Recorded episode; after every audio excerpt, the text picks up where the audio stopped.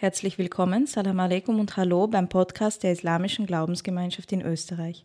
Sie hören das aktuelle Wort zum Freitag mit Diplompädagogin Maida Czauschewitsch.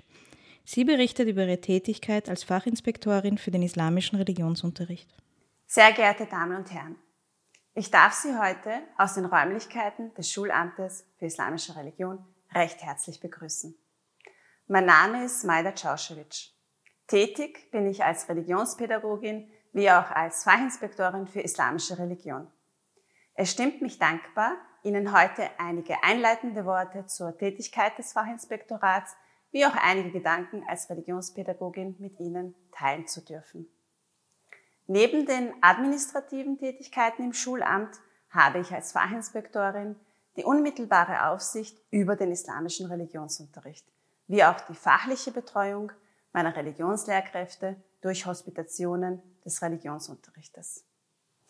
Durch die Hospitation kann eine Beratung der Religionslehrkraft in allen theologischen, didaktischen, methodischen als auch pädagogischen Fragen erfolgen. So möchte ich diese Tätigkeit mit der Bildungsfrage verbinden und eine Aussage mit Ihnen teilen, die ich vor kurzem gelesen habe. Doch zuvor möchte ich Sie zu einer Gedankenreise einladen. Stellen Sie sich Folgendes vor.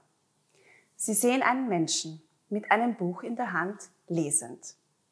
Dieser Mensch erscheint Ihnen in Ihrer Wahrnehmung als vertieft in einer anderen Welt und für Sie als nicht zugänglich.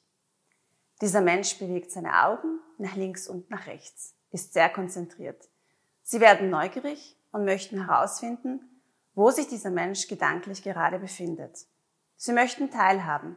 Sie möchten wissen, was so interessant erscheint und vielleicht auch für sich herausfinden, ob es auch etwas ist, womit Sie sich eine Weile auseinandersetzen möchten. Nun kommen wir zu der Aussage, welche ich vor kurzem gelesen habe. Sie lautet, das Lesen alleine bildet nicht Menschen, sondern die Reflexion darüber. Wir können also Menschen im religionspädagogischen Kontext den Koran lesend betrachten doch es muss nicht bedeuten, dass sich etwas in ihrem Inneren tut. Vielleicht tut sich gedanklich in ihnen nichts, vielleicht aber doch sehr viel. Wenn wir nicht rückfragen, dann können wir weder teilhaben noch begleiten. Im islamischen Religionsunterricht wird neben der rituellen, inhaltlichen und intellektuellen Dimension der Religiosität auch die Erlebnisdimension, wie auch die konsequentionelle Dimension, also wie sehr lebt der Mensch nach seinem Glaubensbekenntnis, Raum geboten. Vor allem ergibt sich im Rahmen des Religionsunterrichtes die Möglichkeit, Schülerinnen zum Reflektieren über sich selbst und ihre Religiosität zu ermutigen. Die Fragen, die auftauchen können, wenn Menschen im Koran lesen und es in Verbindung mit ihrem Leben sehen können, können aussehen wie. Welche Möglichkeiten habe ich, unter Berücksichtigung meiner Lebenswirklichkeit die gelesenen Koranverse in meinem Leben zu integrieren bzw. auszudrücken. In der Surah Ad-Duha wird dem Propheten Mohammed, Friede sei mit ihm, beispielsweise mitgeteilt, dass ihn Gott weder verlassen hat, noch wird er von Gott verabscheut. Allein, dass dieser Vers offenbart wurde und hier eine Aussage getätigt wird, wo Gott dem Propheten versichert, dass er von Gott niemals verlassen werden wird, kann im islamischen Religionsunterricht einen wichtigen Beitrag finden, um mit den Schülerinnen über Gottes transzendentale Gerechtigkeit zu reflektieren.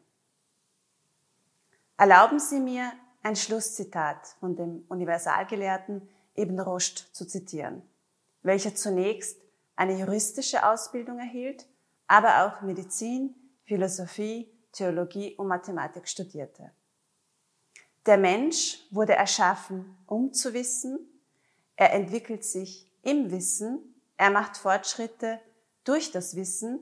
Er kann nur durch das Wissen höchstes Glück erlangen. In diesem Sinne möchte ich Ihnen einen gesegneten Freitag wünschen. Assalamu alaikum.